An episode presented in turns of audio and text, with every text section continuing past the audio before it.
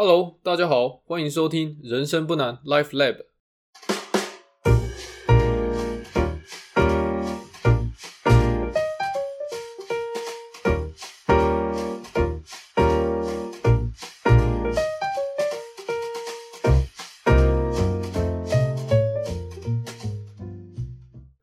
每个人的人生都是一本独一无二的故事书，高高低低，起起落落，都值得大家细细品尝及阅读。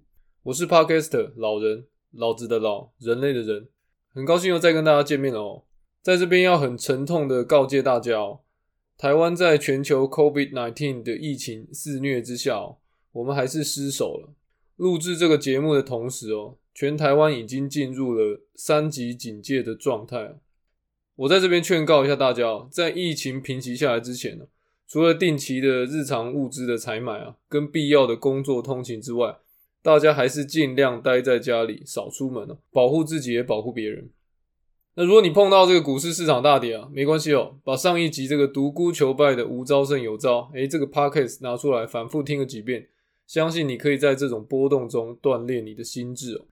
那在这边又告诉大家另外一件事情哦，诚如我之前节目所讲的，我预计这个节目我会做到十六集做一个 ending。那包含这集节目，我已经录制了十五集了，所以今天这集是倒数第二集。那不管节目的长短啊，或是人生的生命哦，终究要走到一个尽头。虽然有点感伤，但我还是会努力坚持到最后一刻。我希望带给大家不同的人生哲学想法。那前面十四集都是在聊如何在投资中获得成功。那因为我常讲的逆向思考，我们这集就来做逆向思考，聊投资。那我们来聊聊在投资中获得成功有多困难哦，有多么违反人类的常识哦，所以这集的节目才叫做投资的反智慧。虽然我不是一个人类学的专家，但我毕竟还是一个人类啊，所以还是有一点资格来谈人类的智慧。那为了了解投资的反智慧，我们先来谈一下人类的智慧。那人类是一种具有智慧的动物哈。我们具有哪些智慧嘞？你去维基百科哦，可以找到一个专家啊，他的名字叫做 Howard Gardner。他是这样把人类的智慧分类成以下七项哦：第一，语言的智慧；第二，逻辑与数学的智慧；第三，空间的智慧；第四，音乐的智慧；第五，肢体的智慧；第六，人际的智慧；第七，内省的智慧。好，那我们今天没时间帮大家分别解释这七大项智慧分别代表什么。有兴趣的人自己去 Google 深入了解一下。那把这七大项智慧条列出来以后，我们应该会觉得人类蛮了不起的。跟其他动物相比，我们居然有这么大的分别哦，所以我们才能够主宰地球。那虽然从历史上去看，人类的文明发展哦，看起来好像是一个自我毁灭的一条道路。但多数时候，人类又能够展现韧性哦，运用智慧化险为夷只能说，我们人类的历史还没走到尽头。好吧，那我们今天也没有要来聊历史哦。刚刚讲的七大智慧里面哦，第二个智慧——逻辑与数学的智慧，跟投资很有关系哦。它是我们今天的主角。那逻辑与数学的智慧是什么样的智慧呢？哦，讲起来很复杂，暂且就让我简化一下我们今天讨论的范畴。我们把逻辑缩小到，诶，人类认知的因果关系。那数学就是利用数字去描述真实世界的物理现象，哦，达到解决问题的能力。那我们大概了解了逻辑与数学之后啊，我们现在要来谈，诶，他们两个跟投资之间的关系。以下的 statement 跟讨论哦，是我个人对人类的理解。那因为听众你们也都是人类哦，哦，如果这个批评刺伤到各位哦，原谅我哦，这只是我个人的立场。我再讲一遍啊，我不是一个专家，我只是观察到这样的现象哦，所以大家不要被我冒犯了。好，心理建设完毕哦，那现在开始我们的讨论。我观察到我自己以及身边一些有在做投资的人类，我发现了一个现象。那这个现象呢，可以用以下这个 statement 来描述：我们人类是一个极度仰赖因果关系，但同时又对时间敏感度极低的动物。大家刚刚应该有听到我念过那人类的七大智慧嘛？Howard Gardner 列出来的七大智慧里面，诶，有没有一个智慧叫做时间的智慧啊？答案是没有。时间的智慧是我自己发明的。从我开始投资以来，这十五年的观察，我个人的认知是这样：为什么投资会如此困难呢？最主要的原因就是因为它时间的尺度太大，导致人类理性的因果关系无法在投资中统御我们的财务行为。我们先从时间的尺度来看投资哦。假设我们大学毕业，独立于家庭哦，也就是差不多二十二岁开始，我们的财务从家庭中切割开来。以现在已开发国家的平均余命七十五岁来说啊，你要自己处理自己财务状况的时间长达五十年之久，超过半个世纪。用一个反面的例子来让大家了解为什么时间对于人类处理问题这么重要。我们先举个例子，叫做开车。大部分的人哦，经过训练以后都能够驾驭车辆行驶在高速公路上。你借由自己感知的器官哦，像是视觉啊、听觉等等，你会利用这些器官去收集高速公路上各个物件的资讯哦，判断出你应该要转弯啊、加速啊还是减速，哦，这样才可以完成一趟安全的旅程。那这中间的因果关系很短暂啊，哦，比方说看到前面的车子，诶，刹车灯亮了，你就跟着踩刹车，这样就可以保证你避免追撞。所以前方的车子刹车灯亮了啊，就是原因。那你跟着踩刹车就是一个结果。当你能把自己和车子平安的开回家之后，你就顺利的结束了一个任务。这样短暂的因果关系啊，大部分的人都能做得很好。理由是什么？理由就是因为它的时间尺度相对较短。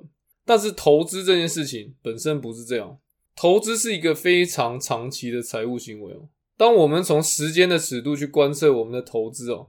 整个观测的周期可能长达数十年，大家可以试着回想一下，你整个投资周期里面交易的次数哦，可能非常多，每一次的交易都是一个决定，但真正影响你投资结果的因素，真的能够因为交叉比对哦这些决定就能够建立出赚钱或不赚钱的因果关系出来吗？答案是很困难。为什么？比方说，我去年年初，二零二零年的一月买了几股 VTI 哦。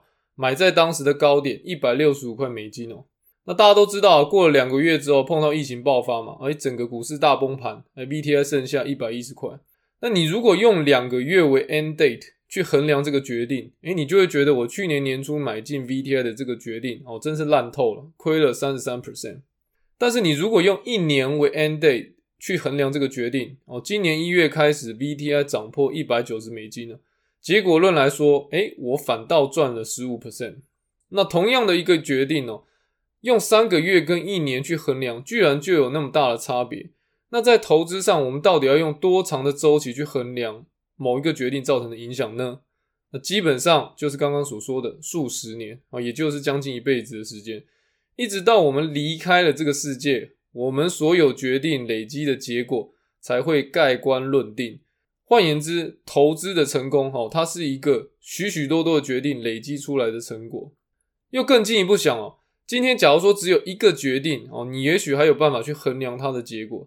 那如果你有很多个决定哦，彼此交叉累积，诶，会出现不同的结果。那你要怎么样用因果关系推导出投资成功或失败的几率嘞？那每个决定又会有它发生的时间点哦，加上时间流逝的长或短。会累积出不一样的效应，那这些所有效应叠加之后，你就会让投资变成一个深不可测的非线性方程式。所以，投资跟人的生命的进程比较像，它不是一个短期能够观测的行为，同时它也不会是一个能够用短期的因果关系就去解释的行为。当时间的周期一拉长，大部分的人类，包含我。我们是没有办法利用周期里面发生的每一个事件哦去建立因果关系的，因为时间太长了。那这时候嘞，我们就会开始感觉，哎，时间钝化了我们逻辑思考的能力。但是理智上告诉我们呢，我们还是必须要去处理这些资讯，否则的话，我没有办法做决定。这个时候，我们大脑就会发生一个行为啊，哦，就是去简化这些事件彼此的因果关系，让我们可以尽量的。把所有的事件哦收敛于单一的原因跟单一的结果。那在这样子简化的过程哦，里面可能有一些相关的事件被忽略了，也有可能有一些无关的事件被纳入，最终就会让我们用一些没有经过科学方法验证的条件呢，去建立出我们自以为正确的投资律法。那从结果论上面来说，当我们用这些自以为正确的投资律法去管理我们的资产。那当然就很容易导致失败了。所以结论是这样啊，结论呢就是我们人类哦天生就对长期的时间效应感觉迟钝，那这样的一个特性，让我们很容易陷入逻辑错误的毛病。那因此我们会做出一些违反理性的财务决定。那最终结果就是导致投资会失败。那讲到这边，大家应该有些感觉咯。那这边我就用我自己观察到的一个故事来说明哦，为什么投资是一件这么违反人类智慧的事情呢？这个故事叫做《少年股神的烦恼》。大家都知道，股市大多头的时候，就会出现很多的少年股神哦。搞不好我的听众里面也有很多的少年股神。那这些少年股神哦，通常有几个共同的现象。第一个，他们过去曾经成功的预测过市场的行为。那第二个，他们现在相信他们在未来也能够成功的预测市场的行为。但是这些少年股神哦，也是会有烦恼的。他们的烦恼是什么？哦，他们的烦恼就是他们会怀疑自己到底是不是少年股神。哦，听到这边，听众可能会觉得很好笑了。都称自己叫做少年股神了，怎么还会怀疑自己是不是少年股神呢？我要跟各位听众讲啊，其实这没什么好笑的。每个投资人呢，或多或少在做了几个成功的投资决定以后，都会有那么一点点相信自己就是少年股神了，所以怀疑自己是非常正常的。那少年股神的烦恼一般分成两个方面，一个是内在的烦恼，一个是外显的烦恼。我们先来谈内在的烦恼。内在的烦恼是这样：当我们有几次成功的操作，哦，就必定会有几次失败的操作。成功的操作会让你的大脑钝化，那当大脑钝化之后，我们就不会花费大量的注意力去分析，诶，我们是如何成功的。反之嘞，失败的操作嘞，才会让你的大脑使用够多的注意力去分析你是如何失败的。我们这边就用移动停利做一个例子哦。假如说你做一些短线交易，成功的用移动停利，诶，做到短线内卖到最高点。当你有一两次成功的经验之后，好，注意哦，只要一两次，你就会对移动停力深信不疑。那这样的深信不疑会一直到你，诶，移动停力失败个四五次，你才会开始怀疑说这个方法是不是正确的。这样的案例告诉我们什么事情哦？当方法是成功的，我们通常不会特别去建立太多为什么会成功的连接。成功是好事啊，照着做就会成功嘛。我们有必要思考为什么会成功吗？成功带来愉悦，会让我们放大我们的自信，而这样的自信会驱使大脑不要浪费时间去分析成功的原因。那因为我们的大脑相信要尽快复制成功，而不是浪费注意力在思考为什么成功上面。那当然，我们也会有失败的操作啊。好，失败会带来痛觉，那因为痛觉或不愉快的感觉。这个时候，大脑就会努力分析失败的操作。为什么？因为避开痛觉啊，或是避开这个不愉快的感觉，是人类身体的自然机制。假如说你停损了某只股票，哦，结果隔天它大涨，你会很心痛，心痛就会让你开始替这个操作寻找一些蛛丝马迹，哦，建立连接，告诉自己下次要注意到什么地方，才可以避免掉这个心痛。打个比方，哦，比如说你停损了台积电，诶，结果隔天大涨。那接着你开始诶糊里糊涂的收集一堆资讯，然后你发现诶停损了台积电隔天大涨，但是汇率都没有波动，然后你就会告诉自己说，哦这个叫做外资在割韭菜，哦外资的钱都没有汇出台湾，所以汇率没有波动，钱都是停泊在台湾，之后外资就会把台积电买回来，诶所以造成这样的一个事件。在你自己以为理性的分析之下，你建立了一个以后避免失败的方法，就是哦，以后停损台积电要看汇率有没有波动。所以，我们这边总结一下，少年股神他的内在行为带给他的烦恼。当操作是成功的时候，少年股神的大脑不会去分析成功的原因，相反的，他会不断的尝试去复制这个成功的方法，一直到这个方法经历过好几倍的失败的时候，他才会重新思考这个方法是否正确。当操作是失败的时候呢，少年股神的大脑哈会强迫自己很努力的研究哦，试图去研究的很透彻，然后在未来用一个修正过一个很简单的因果关系去避免失败。那这边我们用八十二十法则来预测少年股神的行为哦，只要有二十 percent 的成功操作，少年股神就会凭着这二十 percent 的成功操作，不断的说服自己哦，相信自己真的是少年股神。那虽然他有另外八十 percent 的失败哈，但少年股神会觉得，哎，自己分析过这些失败之后，我现在走在正道之上，那他利用这八十 percent 的失败，创造了属于他自己的心法。那相信他自己未来就可以降低操作失败的几率。那大家听完我这样的分析啊，应该会知道我们在投资中真的有很多心里面的弊病是需要被革除的。那我这边用一个反面的例子哦，我来教大家怎么变成一个少年股神我常听到坊间有一些人啊，有一个自主 ETF 的说法我们在这边就利用那些人的想法，我们自己来组一个 ETF。假设你有一笔资金哦，你按照台股最大的十家公司，就是台积电啊、联发科、红海等等，按照他们的市值交易十次买进这十家的股票。于是我们就用台湾市值前十大的公司自组了一支 ETF，姑且就叫它台湾 Top Ten。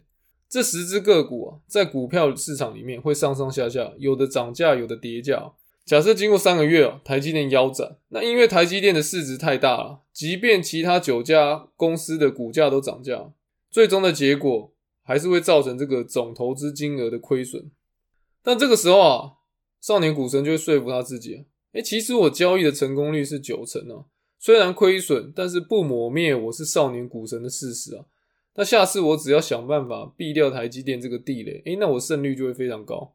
于是他就会把台积电停损卖了，哦，再找另外一家他觉得不错的公司进来。那过一阵子，诶，他会发现，诶，这十只股票里面有一只表现的特别好，比方说是联发科。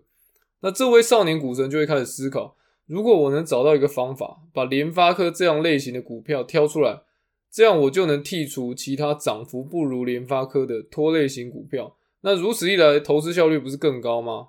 所以结果整个故事啊，他从自主 ETF 开始。中间变成认知到自己高超的交易胜率，那最后产生一个结论就是，哎，自己是一个主动选股的高手。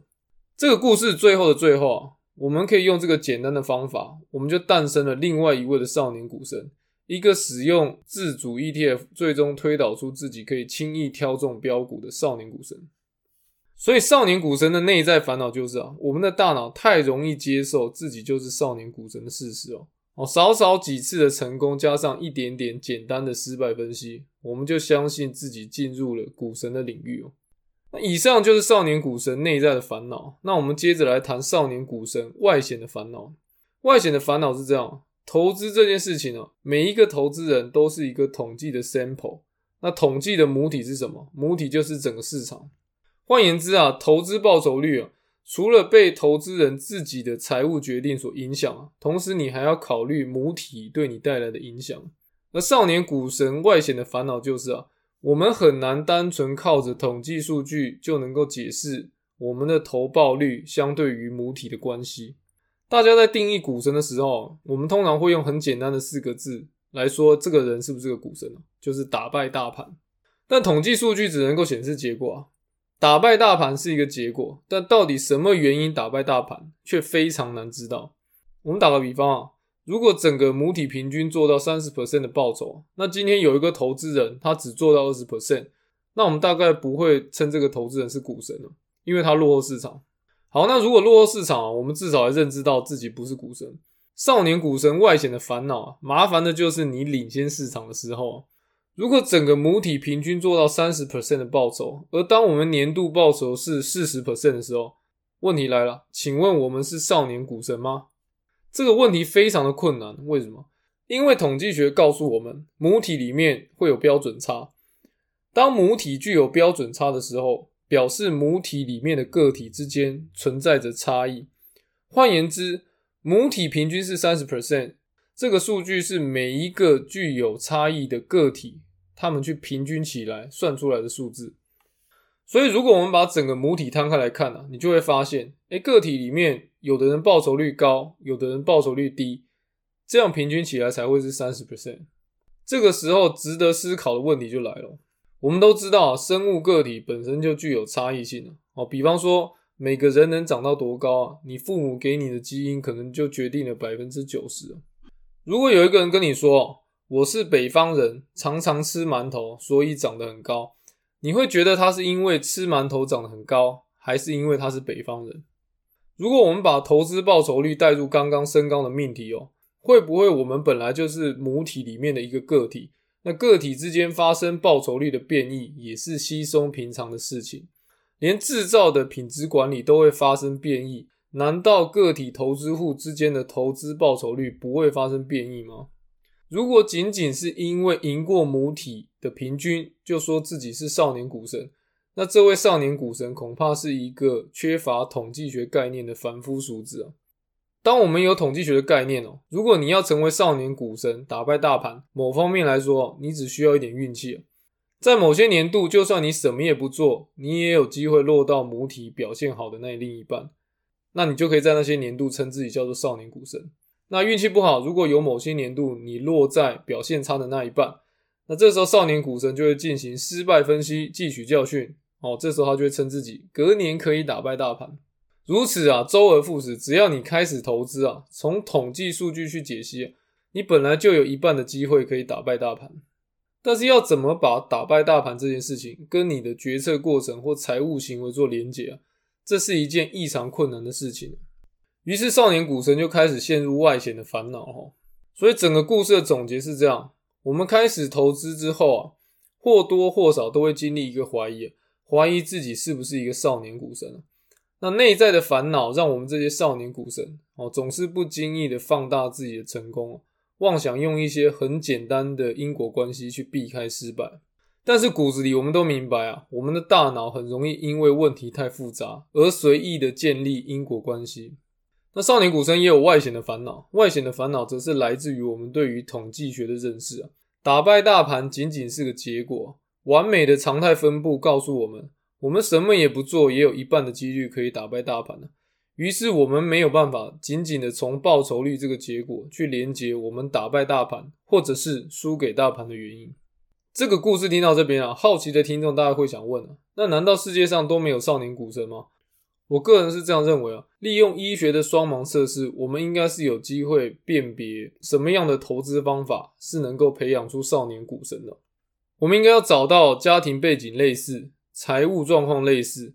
逻辑及数学能力都足以比较的数十个个体，把这数十个个体区分成两组，一一组叫做实验组，一组叫做对照组。那对照组的人在投资上只使用指数化投资，而不去做任何的人为干预。那实验组的话，看看我们想要操纵的变因是什么。如果我们想要知道价值型投资是否能够做到超额报酬，那就让实验组的人接受完全相同的价值型投资的训练。同时，我们也必须要教育这个实验组的受体啊，他们在投资的时候必须要遵照价值型投资训练的法门，以价值型投资为基础去做每一个财务决定。那整个双盲测试的周期哦，不应过短，也不应过长，我觉得至少要十年吧。毕竟你如果要主动选股啊，一家小公司的股价要成长个十倍、百倍哦，没有个五到十年应该不够。好，所以测试的周期才需要十年那么久。以上是我对这个投资的双盲测试做了一些简单的讨论跟假设，实物上还有很多需要控制的变异呢。虽然这只是一个很粗糙的实验设计啊，但我想听众们应该了解我想要表达的概念。经过了这样的测试，十年之后我们就可以解盲啊，确定价值型投资的训练跟什么也不做的指数化投资到底在统计学上有没有显著的差异？好吧，讲到这边，大家是不是觉得要衡量自己是不是少年股神真的很困难？衡量少年股神的这个困难，完全可以延伸到我们对自己投资能力的认知啊。如果你对你的投资绩效充满信心了哦，开始建立一些没有科学根据的因果关系，那希望你能够明白啊，投资是一个很违反人类智慧的科学。这个投资的反智慧就是来自于节目一开始讲的时间的尺度。当时间的尺度一拉长，只要两三个事件离散分布在这个时间的周期里。即便这两三个事件彼此存在着很简单的因果关系，都会因为时间的尺度而导致分析上的困难，而最终这些困难啊累积出来的结果，就是让投资变成一个很违反人类智慧的科学。在时间尺度的干扰之下，很多短期听起来合理的评估所推导出来的因果关系，在长期看来根本不是这么一回事。我们常在财经台啊、Facebook 上啊、Podcast 啊，会有很多的财经专家试图用一些事件去建立这些事件跟股价的关系。有的讨论可能让人觉得，哎，有一些道理哦。比方说 IPO 啊、新产品发表啊，那有些讨论则是让人觉得蛮好笑的，比方说农历年前要不要把股票卖掉之类的论述。任何一种论述哦，在人类漫长数百年股票交易的历史之中，你总是能找到一段历史数据符合你的论述。那另一方面呢，你又常常可以在某个区间哦找到一些数据打脸自己，然后这些专家又会再去找一些似是而非的论述，尝试去解释为什么这个区间这个理论会失效。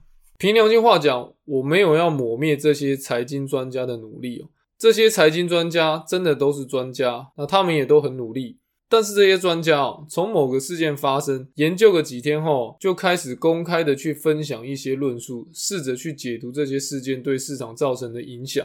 站在科学的角度上，我必须要说，从时间的尺度去看这些专家的言论，你会发现他们的言论是对的，同时也不太对。然而，我们若是仅仅凭着这些论述就要去做投资决定哦，那我们就真的是太小看投资的困难度了。好，从我们以上的讨论哦，我们大概会知道了，投资是一个多么违反人类智慧的事情分析投资结果需要的时间尺度，让我们人类从取样啊、量测啊到分析啊，都陷入重重的困难。坦白说，我目前找不到一个很好的思考方式，能够完全避免掉这个反智慧啊但是，我觉得听众们啊，听完这集 podcast 之后，就算不能避免这个反智慧出现在我们的大脑里。但至少我们的大脑已经认知到这个反智慧的存在了。那既然认知到这个反智慧的存在，我们就有机会试图去思考怎么避免掉这个反智慧那我们这边要介绍一个低调的哲学大师哦，他的名字叫做查理蒙格。如果对股神巴菲特小有研究的听众啊，应该会知道查理蒙格哦，就是巴菲特最尊敬的合伙人。那因为他个性低调了哈，所以大部分时候大家只认识到股神巴菲特。而不认识巴菲特背后最重要的推手查理蒙格。那蒙格写过一本书，叫做《穷查理的普通常识》。在他这本著作之中啊，他给了我一个很重要的启发，那就是解决困难的问题要逆向思考。在这本书里面啊，查理蒙格说过一句话，相当有意思哦。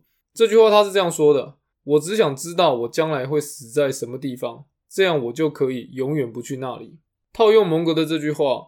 既然我们知道人类在思考上有一些缺陷，造成我们在投资上有一些反智慧的行为，那我们就要利用逆向思考去找到避免这个反智慧的方法。那在这边，依照我这些年来的投资经验我要给大家三个不要的忠告。第一个，不要不要用获得的资讯量去对等你所做的投资决定的品质。以前网络上流传一种说法，那就是法人们会利用资讯不对称的优势去坑杀散户。那如今我们到了资讯爆炸的时代啊，从各种网络社群啊、传统非传统的媒体啊、通讯软体等等等等，大家可以从手边有的管道获得无限量的资讯。当大家以为我们从资讯不对称的圈套中跳脱出来，事实上，哎，资讯不对称的陷阱仍然一直存在，从来都没有消失。这个原因是这样。资讯的量不是重点，资讯的品质才是。容易获得并且理解的资讯，从来都不是品质好的资讯。打个比方来讲啊，如果你去 PTT 的 Stock 版啊，你常常可以看到一些神人 PO 一些对账单，提供给大家一些跟单文。那大部分这些资讯哦，给大家的是一种感官的刺激，但是这些资讯却鲜少能够深入到大家的大脑里去产生投资的思考。而事实上啊，有很多基础却极端重要的投资理论，需要一点数学跟统计去理解，不是一个遥不可及的资讯。但大多数的投资人却不愿意投入时间去理解。所以我希望大家能够花点时间去了解这些品质好的资讯，而不是花费海量的时间去收集感官的刺激啊。那因为这个原因啊，我在这边随便举几个关键字哦，有空大家可以 Google 一下效率市场假说。资本资产定价模型、现代投资组合理论、投资的 alpha 与 beta、均值回归、蒙地卡罗测试。如果真的无法理解这些专有名词啊，那我们至少要知道这些专有名词的存在哦，这可以增加我们选择资讯的能力。那我们这边再强调一次哦，第一个不要不要用获得的资讯量去对等你做的投资决定的品质。那我们接着来谈第二个不要。不要把努力的多寡跟投资报酬率画上等号。有很多人会说啊，投资就像考试，考试要努力读书才会得高分啊。用人类常规的逻辑去思考，努力就应该要跟结果成正比。如果结果不够好，那一定是我不够努力的缘故。这样的思考很符合人类的直觉啊。为什么？因为人类从出生开始就对劳力的量化有概念。举例来说，如果耕一块田可以收成十公斤的稻米，那理所当然耕两块田就可以收成二十公斤的稻米。对劳力量化，并且跟收获成正比的这个概念，不管东方文化或西方文化，都有一些寓言故事。从我们小的时候就开始建立这样的价值观了。努力工作的确相对有机会在工作获得等比例的报酬，但相同的价值观在工作中适用，在投资却不完全适用。很多时候，你在投资市场越努力做些什么，通常都会适得其反。比方说，去年三月股市崩跌的时候，你越努力的透过频繁交易去停损、去抄底，通常你就越容易错过反弹。到头来，你反而会被频繁交易产生的费用跟投机失败的心理这些压力压垮你的信心。为什么投资会违反人类的直觉，没办法用努力去增加报酬率呢？这个原因就是啊。市场对投资人的影响远大于投资人透过努力可以对市场产生的影响，而市场在时间尺度上展现的变幻莫测，大体上让投资人的努力通常是徒劳无功的。那听到这边哦，我还是要跟各位听众说明一件事情：我不是叫各位听众不要努力，大家不要误会我的意思。我们可以努力工作、努力储蓄，这些都是跟劳力可以成正比的。但是努力研究投资，努力读跟投资有关的书，这些则不一定跟投资报酬率有很大的相关性。好，第二个不要不要把努力的多寡跟投资报酬率画上等号，我们就先谈到这边。那我们现在来讲最后一个不要，第三个不要，不要在投资上做极端的决定。从第一个不要，我们知道资讯的量对投资没什么用处。从第二个不要，我们知道个体投资人的努力哦，并不一定跟投资效率成正比。那从这两个不要嘞，我们可以推导出最后一个不要，永远不要在投资上做极端的决定。为什么我们会推导出这个不要嘞？因为我们了解我们人类的愚昧以及无知，同时间我们又懂得敬畏市场，哦，懂得对市场谦卑。因着这几个原因，我们在做投资决定的时候，虽然我们会带着我们个体投资人的一些主观的判断，但是我们总是能够避免极端。避免极端，我们就能够避免无法 recover 的财务危机。我们这边有几个案例说明哦。我们知道适度的使用杠杆可以帮助报酬率，但我们不会用全部的身家去当做融资维持率，然后去借贷十 percent 利率的融资杠杆去做投资。我们喜欢在投资部位中加入一些高风险的资产哦，比方说比特币，用这个高风险的波动去满足我们喜欢追求报酬率的赌徒心态。但是我们不会分配一百 percent 的资产配置给比特币，又或者说，从资产分配的理论中，我们知道一百 percent 的股票报酬率一定是比股债分配好。但如果我已经选择了一百 percent 股票的配置，我们会使用指数型的投资标的作为载具，而放弃使用个股作为投资工具的念头。这样子一百 percent 股票的这个配置，它的波动风险才会在可以控制的范围。以上的这些描述，哦，总结有三个不要：不要用获得的资讯量去对等你做的投资决定的品质；不要把努力的多寡跟投资报酬率画上等号；不要在投资上做极端的决定。好，这集节目就聊到这边，希望大家能有一些收获。那跟大家预告一下，下一集就是第十六集，哦，将会是本节目的最后一集。我会简短但完整交代我制作这个节目的心路历程。就这样来个片尾曲，大家拜拜。